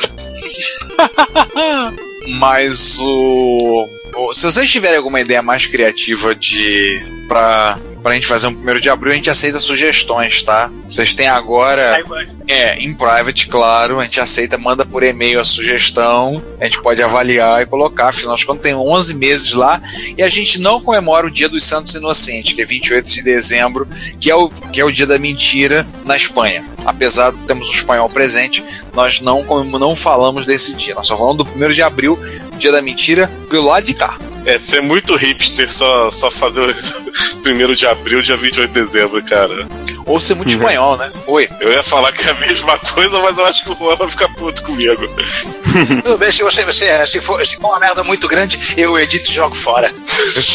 Fazer quanto a isso. E a, segunda, e a segunda notícia? Na notícia, vamos lá. Rapaz, é, assim, a gente postou é, uma série de, de posts, né, de, de gente tentando utilizar, no caso o Oldtech 81, é, tentando utilizar Commodore 64, Atari ST e MS-DOS né, em tempos modernos. E aí ele pensou, ah, fazer isso com o Windows 3.1 em, em 2017, né? Bom, enfim, né? É, particularmente e, e aí até o Fernando Boalho, é, né? Tam, eu também não sabia, né? Tipo, né? Que você não tem, não é por fato de ser PDF que é tudo igual. Você pode assinar um PDF, por exemplo. né? E ele não rodou num, numa máquina, num 386DX S25 com 1 MB de RAM, mas ele, mas ele tentou utilizar Windows 3.1 para coisa, né, para trabalho em 2017. E o terceiro? Vamos, vamos terceiro. Tá. Ah, isso aí foi falando das caixas de cartucho, né? Cara, as caixas de cartucho. Tudo. O processo de confecção de caixas de cartucho, né? Exatamente. É um pessoal da. Como é que é? O pessoal da, da Espanha, né, que tá fazendo, né? Como é que é a história? Que eu não tô lembrando. Você tem lá o seu, o seu, né, o seu cartucho Luzi e pensou, cara, eu podia fazer a caixinha pra ele, né? Ia ficar tão legal, né? É, né, Tipo, ajuda a colocar na estante, organiza, aquela coisa ali, bem bacana. E aí você vai correr atrás de uma caixa, de um cartucho com a caixa original. Boa sorte. Não vai conseguir achar. né? Ou quando você vai achar, acha a preços é, né, estratosféricos. E aí chega à conclusão de que, cara, eu vou ter que fazer uma, né, minha caixinha de cartucho. E aí o, o, o Chaves Sorinas resolveu fazer um, um, né, um tutorialzinho de como né, de como fazer né, a sua caixa de cartucho para os seus para os seus é, é, para seus cartuchos utilizando uma cartolina, um papelão, algum papel mais grosso, né? O tamanho ou médio e no caso específico a, a escolha do tamanho médio é porque é o que a Konami usava para vender jogos de MSX na Europa. É, porque os cartuchos europeus a caixa era menor. Então, é, é, né, é um tutorialzinho, né, você mesmo pode fazer, né, cortar, imprimir, cortar e pronto, né? E o seu, né, e o seu cartucho luz e não, ele não fica mais luz, ele fica feliz e contente porque tem a caixinha. Me deu flashback da lojinha do Moisés. É. Pois é, Verdade. lembrando do, do, né, do Loisés, né? E- ele andou fazendo. Ele andou reproduzindo caixas de micros, né? É. Isso me faz lembrar que tem algumas pessoas estavam fazendo o seguinte, inclusive um deles era o Alexandre Tabajara, ele estava fazendo diferente, ele estava fazendo o seguinte, ele estava conseguindo caixas da versão japonesa, a caixa plástica, estava comprando a caixa, tipo, por exemplo, do Penalty Race, que é um jogo que muita gente não tem interesse em manter como coleção. Né? Afinal das contas, o Penalty Race é o melhor cartucho para fazer Mega Flash ROM que existe. É, Vocês ainda vão se arrepender de todos os Penalty Race que vocês destruíram nessa vida. Cara, tem gente que destruiu Metal Gear, tem gente que destruiu Space Mamba e Metal Gear 2, cara. Vai se arrepender muito mais. E esses vão estar no primeiro ciclo do inferno. Hum. Esses vão ser jogados no primeiro. O, bem na boca, bem na, na boca da fornalha. Alguém ainda vai descobrir que a música do, do Penalty Race acalma o Godzilla. Vai poder salvar Tóquio. O... Aí o que acontece? O Tabajara, por exemplo, ele estava comprando as caixas, ele estava imprimindo as capas, ele estava imprimindo as capas dos jogos e trocando nas caixas. Ele estava pegando os cartuchos luzes dele e transformando em boxer de assim. Também era uma opção, mas aí ele tem que comprar a caixa.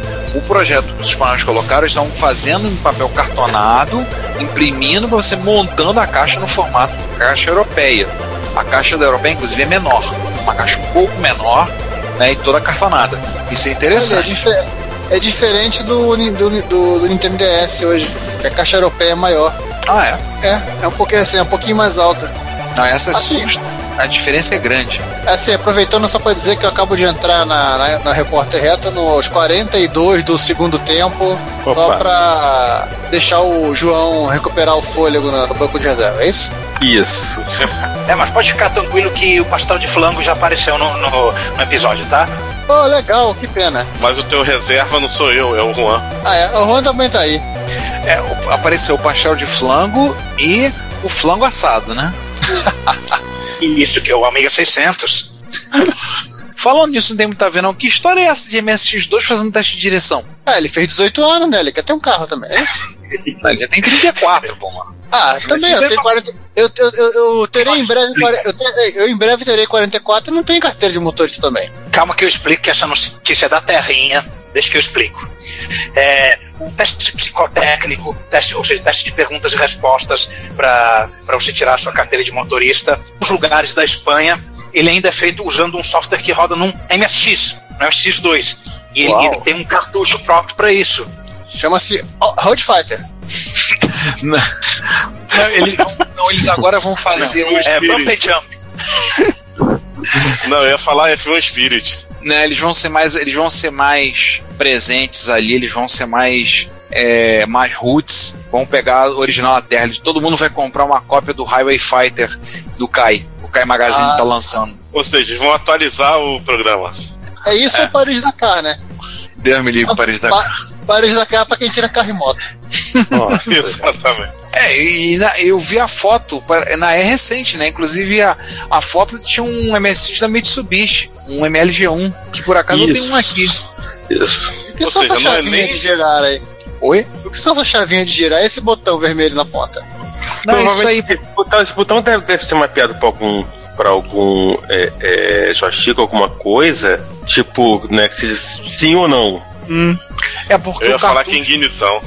É porque eu tô vendo aqui, esse micro, as portas joystick são laterais, não tá usando, não, tá direto no cartucho. Tem, tem. Tem um fiozinho aqui na porta lateral. Tem umzinho aqui na lateral, tô vendo, mas esse aqui normalmente é porque ele desenha uma coisa e, o- e no teste ele tem que ficar mexendo naquelas hastes e manter o, o cursor, uma coisa dentro das linhas. Ah, é aquele teste pra ver que você, que você não é psicopata. É, aquele teste que você foi reprovado, Giovanni. Não, não, eu fui aprovado. assim, Gente, eu é- fiz uma é, não- pergunta. no- Fala, Juan. Eu, é, eu tava atrás disso em 2015. Eu, é, eu, eu perguntei no grupo da minha família se, se alguém tinha, tinha visto isso a partir de um post do, do Javier Lavandeira.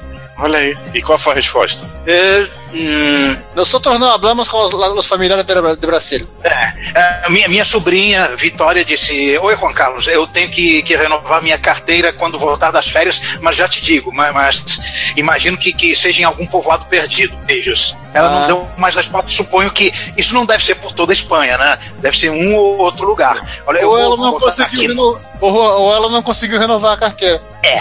Caraca, sacaneou. Povoado perdido.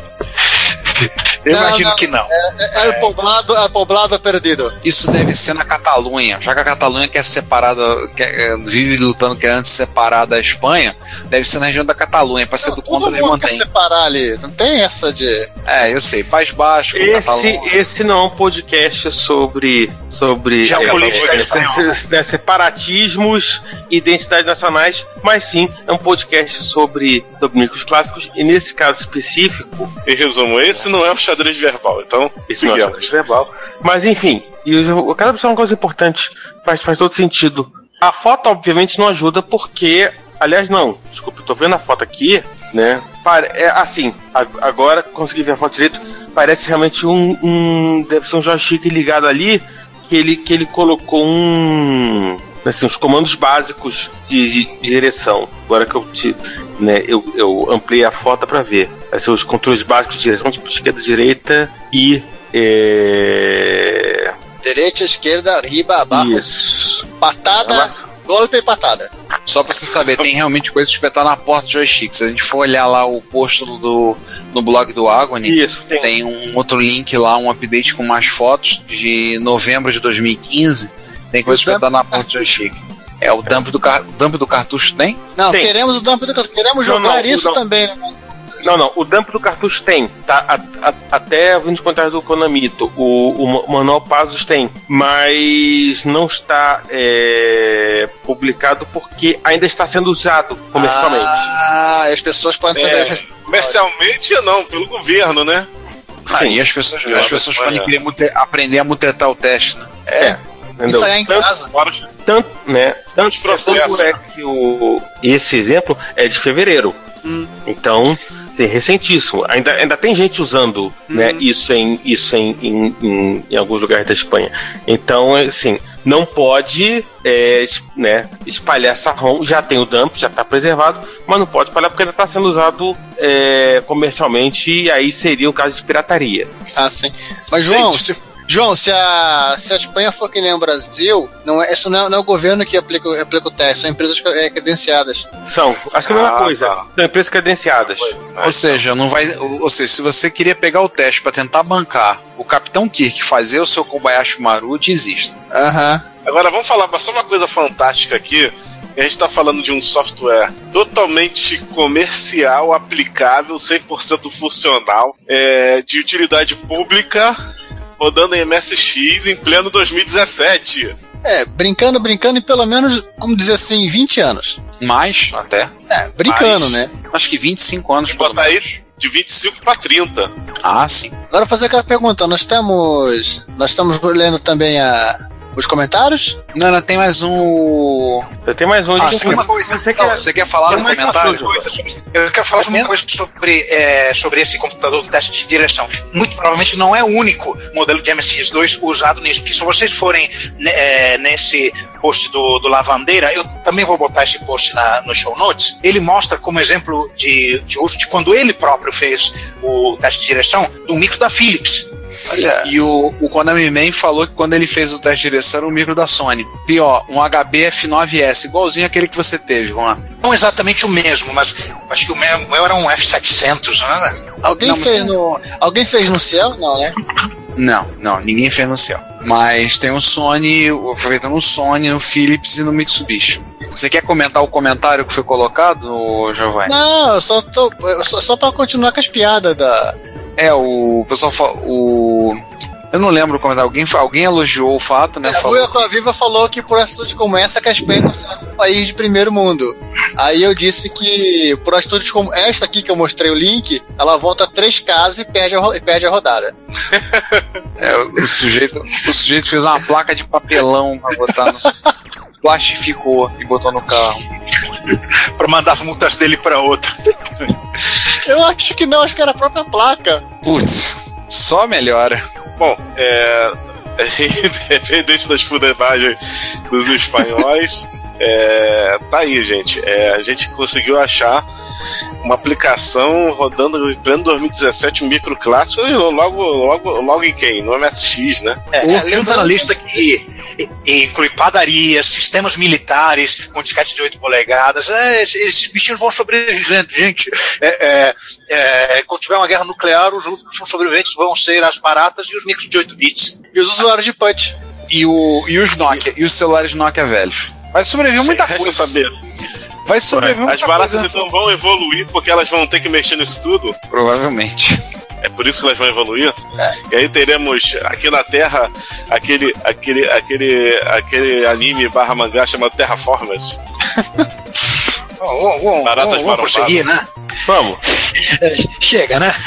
É, notícia de- essa última notícia é uma notícia meio deprimente, porque proteção contra cópia é sempre algo deprimente, mas houve uma preservação histórica e muito interessante de um documento da Apple, né? Sim, sim, o sujeito achou um documento da Apple, né? É, o cara assim, ele tava passeando no, no Seattle Goodwill, né? Que é o equivalente da, de uma feira. É, Brechó. Um brechó, mas é é um brechó montado por uma. tipo, Parece ser uma ONG, igreja, que dá curso e vende essas coisas pra ajudar a arrecadar dinheiro. E ele viu lá um, um fichário gigante, um monte de folhas, e eu vi o logo da Apple em algumas folhas. Aí, claro que ele foi fuçar, né? Olhou lá e o que, que ele descobriu? Ele descobriu que eram os arquivos que datavam de set- do ano de 79 para 80, que pertenceram ao Jack McDonald, que foi o gerente, o gerente de software para sistema da linha Apple II e Apple III. E o que, que continha essa, esse monte de papel desse fichário? Eles continham a história detalhada do SAFE com dois Fs, que é o acrônimo de Software Security from Apple's, Apple Friends and Enemies. Mencionamos essa entidade no, no capítulo do no episódio do podcast que vocês acabaram de ouvir. O Atif. O Atif. Ah, foi, foi, foi, foi o Atif, verdade, verdade. Tô, tô, tô viajando. Agora há pouco. Agora há há duas semanas. É, que- é que acabou o fosfosol do Ricardo. Não, eu tô vendo outra coisa, eu tô meio perdido aqui, viajando Ah. na maionese. Ele tá no Facebook escondido. Ele tá Cara, de nada. usa- usando, usando o perfil, não é o Ricardo Pinheiro. Eu vou- é, voltando aí ao, ao episódio, esse papel Eu ia, falar, eu ia falar que ele tava. Eu ia falar que o Ricardo tava no grupo do MSX. Não, aí- é questão de internação. Aí você pode pedir ao advogado pra interditar a pessoa e levar pro hospício. Animador, hein? Obrigado. Mas, mas eu tô Vamos, falando. é, vamos, vamos- vamos voltar ao safe, vamos, fa- voltar Você- a falar de Apple. Você tá falando do grupo do Facebook ou do WhatsApp? Ah, do Zap Zap, claro. É, os usuários são os mesmos. É tudo, ma- é tudo maluco mesmo, cara. Não, mas vamos, vamos voltar ao Apple, gente, que isso? Vamos voltar a Vamos essa coisa bonita. Essa ideia fantástica que era o Safe, né? Que era uma proposta de um método interno ser gravado no- na BIOS do- dos Apples para proteção contra cópias ilegais. E que seria vendido como uma espécie de serviço que os desenvolvedores poderiam utilizar, externos desenvolvedores poderiam utilizar para garantir que o, o software deles rodasse no- nos micros da Apple e os softwares que não pagassem, os desenvolvedores que não pagassem pelo serviço, óbvio, não conseguiriam rodar nos, rádios da Apple. Então, assim, tem memorando, anotação de reunião, de rel- relatório de reunião, ou seja, tudo aquilo que faz parte da documentação de projeto. E vários comentários, que- tem documentos do, tem documentos que citam o OS, inclusive, e coisas que rela- relacionam, né, o Apple II Plus, que era a máquina fabricada na época, e o projeto Sara, que veio a se tornar o Apple III, e também o Lisa. Pô, então isso aí é papo de 1980, 81, né? É, eu- o cara escaneou todo o material para quem quiser ler. A, a imagem que eu, eu- eu acabei se- selecionando para ser a, a- a abertura, da, o- a ilustração desse post, né? São os cinco métodos como, de como implementar o Safe, né? Que é o início do, o início do projeto. Só isso já vale, já vale a leitura. E depois você vai e fuça na. Pode fuçar feliz e contente no resto dos documentos. Caramba. Então, vamos comentar os comentários. Nós vamos falar dos, do- dos comentários que foram feitos no episódio 73. No episódio nós tivemos o primeiro, o nosso primeiro episódio de MSX TKCP raro único no Mercado Livre. Sim. Ah. Para colecionador. onde nós conversamos com o Cláudio Cassens, que foi da Microdigital, né, que trabalhou com a parte, na parte de pesquisa e desenvolvimento da Microdigital. Né, um episódio em duas partes. E gerou algumas coisas que o Cláudio falou, gerou uma certa polêmica, né? Meu Deus, as pessoas comentaram pra caramba. É, o- a Só um parte A teve 12 comentários. A parte A teve 12 comentários. Vamos começar a ler os comentários? Vamos lá. Esse comentário é interessante. É, o Fernando Nomelini nos diz sobre a gravação em fita do TK-85, ele tinha sim uma rotina high speed. Além da- das funções em Basic Save e Load, haviam duas rotinas em linguagem de máquina embutidas na ROM, que eram chamadas via comandos USR em endereços específicos da, da memória.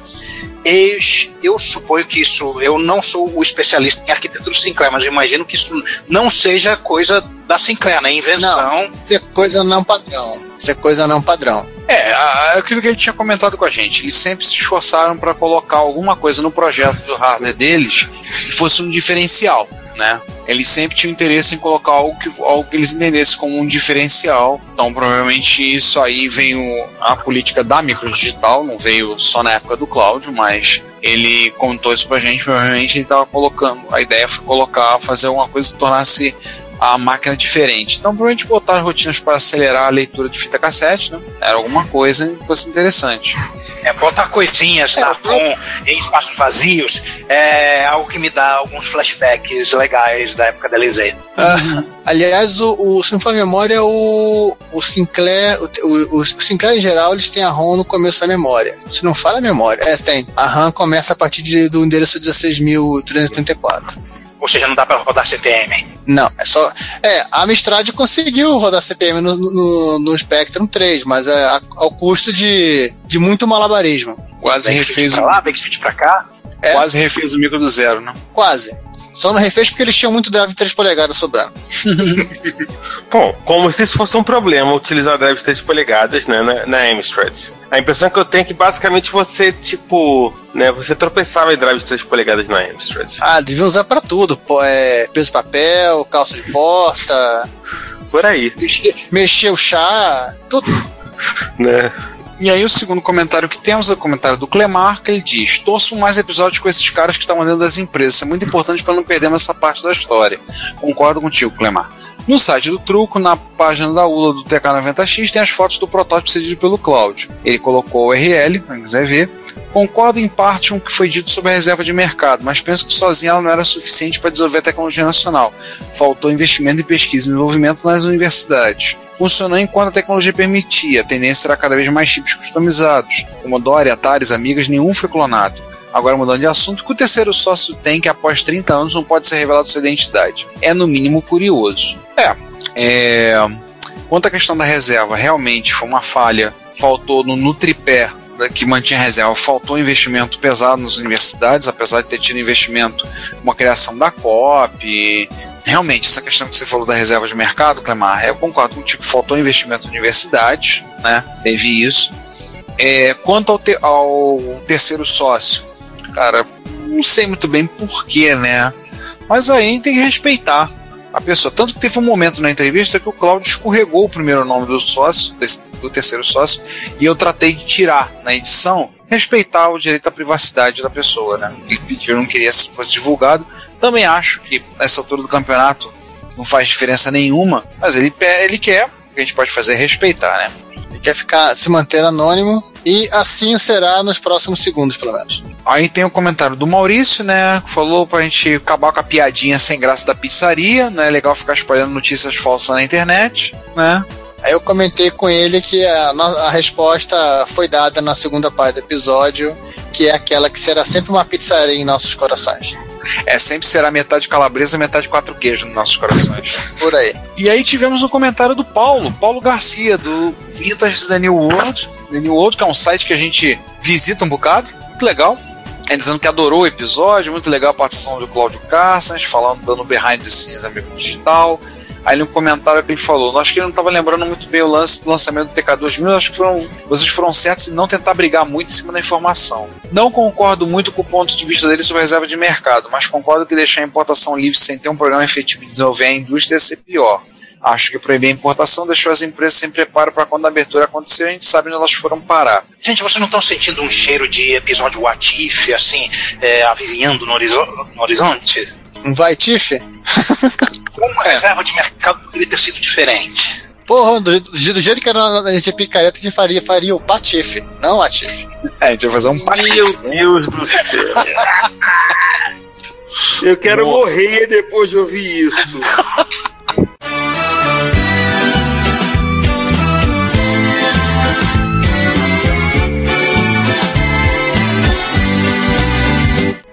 Giovanni San Deixa eu, Giovanni. deixa eu voltar pro comentário. Não a gente vai querer enforcar esse cara. É... Não que ele já não queira. Ô, tem que Ele- pegar senha, tá? Não é assim não, tá?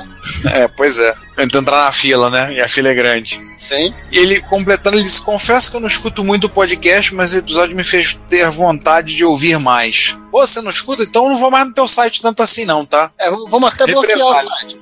Vamos bloquear. Hashtag chateado. Brincadeira, Paulo. A gente adora o Vintage New World. Vez por ano a gente tá lá batendo lá, batendo perna lá pra ver o que tem de novo. É muito legal. Que bom que você gostou do episódio. Espero que você continue e ouça mais os episódios do podcast, porque tem sempre uma coisa legal. E continuando aí, o Fernando Boaglio, ele comentou que muito bom episódio, muito bom episódio. Essas histórias dos bastidores são ótimas. Quero mais. Hashtag quero mais. Bom, e aí o Everaldo, Everaldo Lima, resolve entrar na roda do sócio oculto, o comentário dele. Quanto ao terceiro sócio oculto, creio que era era gerente do laboratório da nova eletrônica quando iniciei no laboratório da revista. Saiu da revista para a fundação da Microdigital. Eu somente soube disso quando na primeira feira internacional de informática em 81, quando lançado o NES 80 e simultaneamente a Microdigital o TK, deve ser o TK82, né? TK80. TK80. Desculpa, eu fui visitar o stand da, da Microdigital, da concorrente Microdigital, né? E, e me deparei lembrando com ele lá. Que, lembrando que a nova eletrônica é, seria o embrião da Prológica. Exatamente. É, ela foi um Pokémon que evoluiu e virou Pológica. Nesta feira, chegou a me chamar de lado no stand da nova eletrônica para questionar sobre os periféricos que prometíamos para o NES 80. Né? Ele é, é, né, depois conta um pouco da história pro, pro, pro blog dele, né? Que o link tá, no, tá nos comentários. Do qual a gente já, já lembrou, né? Uhum. Em, No repórter retropassado, por conta do, Isso. do Super 500 na Nico. Isso. E aí ele lembra depois que os gabinetes do, do NEZ, né, do NEZ eram feitos em vácuo forme a partir de moldes esculpidos em madeira. Aquele plástico de caixa de ovo. Ah, tem muita coisa legal pra fazer com vacuumforme. Dependendo do- da, da. Você não, não precisar de tantos detalhes no, na aparência, né? Você pode fazer com vacuumforme. Tem inclusive tutorial na internet que ensina você a usar o forno da sua casa para aquecer o, aquecer o plástico e usar o aspirador de pó da sua mãe para fazer o, o, o vácuo do forno, em cima do forno. O próximo aí foi o Austregon. Nossa, é do Senhor dos Anéis ele? Deve ser, deve, deve ser um. Ele deve ser um elfo, um Nodor que ficou perdido por aí. Ah, sim. Algum comenta da- excelente. Acho que algum regente da linhagem do Denethor. Vai? Talvez. E vamos lá, excelente e quero mais. Também discordo na questão da reserva de, reserva de informática. Acho que atrapalhou mais que ajudou. Sugira um post, opa, sugira um podcast sobre o tema. Eu falo postcast. Valeu. É, aguarde e confie. E o nosso amigo Clax comenta retrocomputaria, caçadores de mitos, eles terminando com várias lendas urbanas. Ótimo episódio, que venham mais desses. A única questão é quem é o Adam e quem é o. Nossa, esqueci o nome do outro caçador de mitos, que coisa patética. O Adam Savage, quem era o outro? Jamie. Esqueci o nome, não vem à cabeça. Jamie... Tá, enquanto a gente não lembra o nome, vai, ficar Jamie Lee Curtis. Pronto. Vida que segue. Santa picaretagem. Seguindo Agora aí, lê? o Leon Marcos. Eu leio. le- Seguindo aí, o Leon Marcos Apessan, ele, ele, ele faz literalmente pergunta o que, que o Cláudio Cassius fazia na microdigital, porque ele não lembrava de um monte de coisa. Bem, bem, Leon. Lembrar que 30 e poucos anos já, já se passaram e, diferente da gente que acha tudo isso mágico, lindo e maravilhoso, era trabalho. né? Trabalho tende a ser uma coisa incrivelmente chata, no final das contas. É, lembre-se que. Lembre-se que quando pra gente, isso é um hobby e a gente gosta. Estamos nessa aqui. Pra ele era um trabalho. E, cara, nem lembra-se. A gente não É, é lembrava. como você, é, é como você perguntar para um chapeiro de McDonald's como é que é, foi esse mês, ano passado, quanto Big Macs você fez? E aí, nosso, nosso chapa Sérgio Vladivostok, ótimo episódio, desmistificando o mercado de informática brasileiro na década de 70 e 80, com muitos tapas na cara dos participantes e muitas revelações. Tapa na cara de participante? Eu não levei tapa na cara, não. Tá, tudo bem, teve a do TKS 800, mas a história do TKS 800 foi, não foi comigo, tá? Não tem nada a ver com isso. É, nem comigo. Aham, Foi com o Juan. tá bom. Pô, logo eu que não participei da gravação.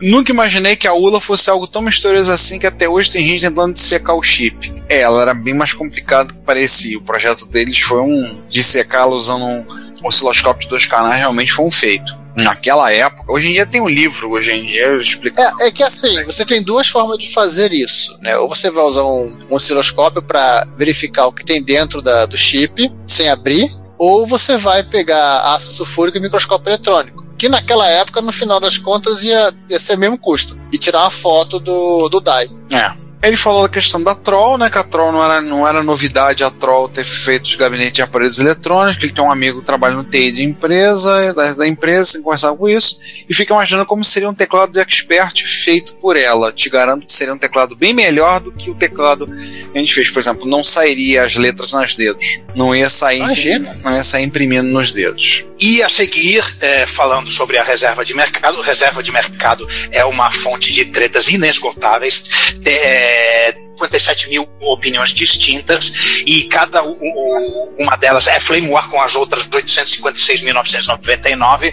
Então vamos deixar quieto e seguir pro, pro comentário seguinte do nosso amigo que há muito tempo que ele não aparece, mestre Gessel Assunção. Olha só, ele diz: Trabalhei no desenvolvimento de jogos para a Engersoft durante uma semana em julho de 1984. Nos últimos dias em que eu estava lá, eles receberam um TK2000, mas ele veio sem nenhum manual. Delícia! Eu escrevi um jogo em Basic que funcionou, mas ele parava para esperar o jogador apertar uma tecla. Tentei ler o teclado como se fosse um Apple II e não deu certo, e recebi permissão para de- desmontar a máquina. Vi que era um teclado mapeado na memória do processador como no TRS-80. Não achei os endereços depois de uns testes bem simples e liguei para o Microdigital para pedir informações. Eles disseram que tinham enviado manuais pelo correio para todos os compradores que e que era só aguardar. Há uns 10 anos ganhei um TK2000 do meu cunhado e este veio com os manuais bons que teriam resolvido o meu problema em 1984.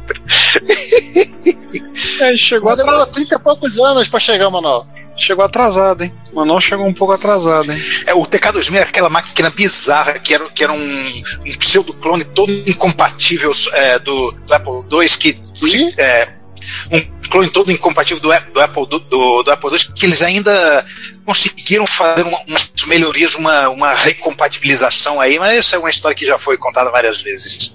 Contaremos mais alguma Provavelmente. no, no futuro próximo. Eles estavam tão confusos quanto a máquina qua- quanto os clientes deles. Né? E pulando para a parte B, 73B começa com o Danjovic, é, já que na 73B nós ficamos sabendo do, do fado, né, o fato, é, o, que, o que foi, o- o fim da microdigital, né? Ele comenta também que o, o governo do estado de São Paulo, na mesma época, também deu uma banana para Amaral Gurgel. É aquele cara da rua? Não, é o João. Não, não é aquele, não é o cara da rua de gel, não. É o João Namaral Gurgel. Ah, é outro cara.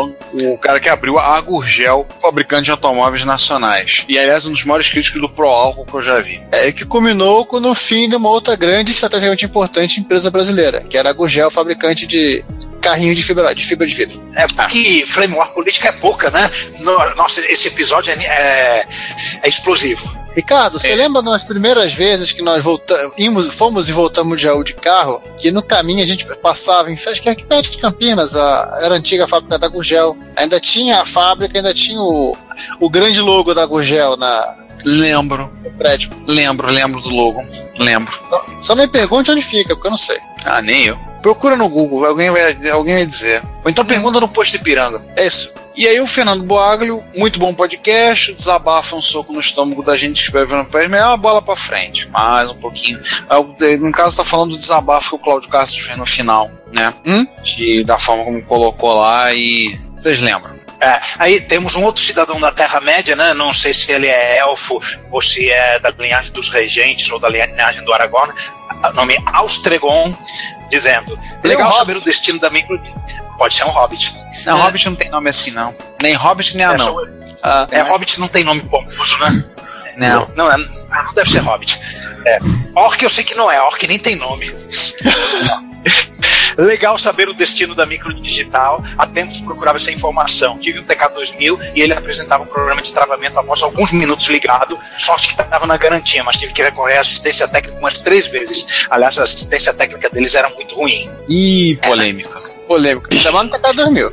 Já não fala, já falando de treta com política, treta automobilística, agora treta com a ciência técnica. Né? Vai dar briga. Isso, isso é treta, É uma treta Esse que foi é, o é, o oficial de chamar o pai de carecamente cabeludo. né? Ah, mais treta agora, treta étnica, vamos lá. O, o Marcelo Cabral contou uma história maravilhosa. O Cláudio citou a fábrica de semicondutores da Philips em Recife, que acabou na década de 90, e lembrei que eu estava lá quando isso aconteceu. Na época, eu era programador na Origin, na Origin CIP do grupo Philips, mas fui alocado lá como suporte rede novel, eu era coringa mesmo, na licença maternidade de uma colega. Esse são duas fábricas, a de lâmpadas automotivas e a de semicondutores. Vieram um grupo de engenheiros e técnicos da China e passaram algumas semanas montando e desmontando toda a maquinaria da fábrica para aprender como fazer lá. Muita gente demitida. Mas reza a lenda, entre os técnicos da Philips que, que conversei, que durante esse tempo os chineses notaram que existiam muitos gatos pela fábrica. Ela ficava no Curado, zona bem afastada de Recife. E que rolou o literal churrasquinho de gato. Um flango! Segundo me disseram, com conhecimento da gerência que fez que não viu. Churrasquinho de gato. Agora, agora a treta virou, a treta virou animal, né? É. E só falta, só falta comentário sobre religião agora. Ainda bem que já tá acabando. E futebol. Não comentário sobre futebol também. Ah. Não, o Cláudio não falou qual time que ele torce, pelo menos isso. Mas enfim. Aí o David falou, né? Muito bom episódio, muito legal saber de histórias da época que venham mais episódios do mesmo estilo. Faremos o possível. Ararão, boa. E finalizando, o Marcelo Cabral comenta que recomendei essa entrevista para o Cláudio nas minhas dicas do Podebug 33 que sai no- nos próximos dias. Então, Gente, Agrade... Agradecemos pela, é, na altura do agradecemos pela preferência, né? É, todo no campeonato o Podebug, episódio 33 do Podebug já saiu, então assim, passem lá na. Para você. Lá, momento jabá, jabá dos outros, passem lá no www.podebug.com. É esse endereço? É. É um podcast sobre desenvolvimento e baixo 33 só para eles ouvirem falar da gente. Agora, A- como a da casa- né? E a casa agradece a preferência, né? Nossos egos são frágeis e, e eles gostam de ser alimentados. Temos notícias institucionais ou podemos fechar? Temos uma. Retro Rio. Opa! Vamos lá, em primeira mão ou em segunda, terceira, provavelmente já vai ter falado antes. Em ré. É. Vamos falar em, vamos falar em Dó maior, que a Retro Rio, encontro que você, aquele que você, encontro que vocês esperam, ansiam o ano inteiro. Fazem fila na porta dos estádios. Ah, não, sou, Ju- sou Justin Bieber. É. O ele será acontecerá nos dias, deixa eu confirmar a data aqui para não falar besteira. Nos dias 16 e 17 de junho, sexta e sábado. O local é, o local não é o local que tem sido, não será no Lar do Meia, será no local novo. O local é no Centro de Artes, pertence à Prefeitura do Rio, que é também uma escola de artes, o Caluche Gulbenkian, que fica na rua Benedito Hipólito, número 123, se eu tô A Praça lembrado. 11. A- na, na Praça 11 do Rio de Janeiro. Então, assim, Peraí, peraí. Benedito Hipólito 125. se- exatamente, desculpa. Centro, Centro Municipal de Artes, Caluche Gulbenkian, na rua Benedito Hipólito, número 125, no centro do Rio de Janeiro. Para você que não sabe, fica exatamente atrás do Terreirão do Samba, a 5 minutos a pé do metrô Praça 11, tá? Perto do Balança 10 Mas Não Cai. É isso que eu ia dizer, do há uns do 10. Sambódromo e nos fundos do primeiro batalhão de polícia militar, onde também fica o choque. Então, assim, se a gente fizer confusão, tão frito. Polícia para quem precisa, polícia para quem precisa de polícia. Que é bem feio. O local tem estacionamento, vai estar aberto dia. Nós quem vier de carro vai poder estacionar. Desde já, já agradecer à Secretaria Municipal de Cultura do Rio de Janeiro por ter nos dado aberto essa oportunidade, fechado o contato e nós conseguimos o espaço.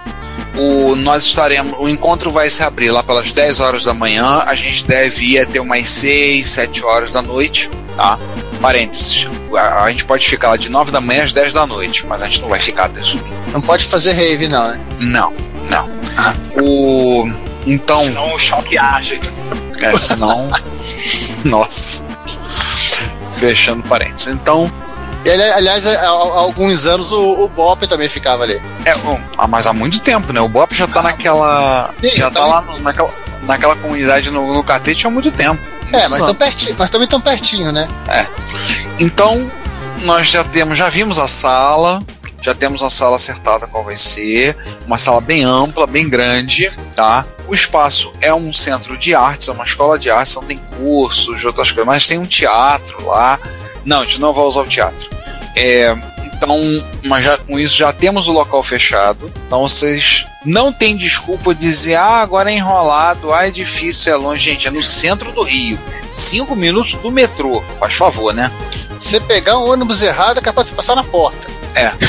Qualquer coisa, você, desce na Presidente Vargas, é no quarteirão de dentro. Você, do, do terreirão do samba, você olhou na Presidente você olhou para lá, você vê o. Assim, não tem o que errar. É fácil, fácil, fácil de achar, tá?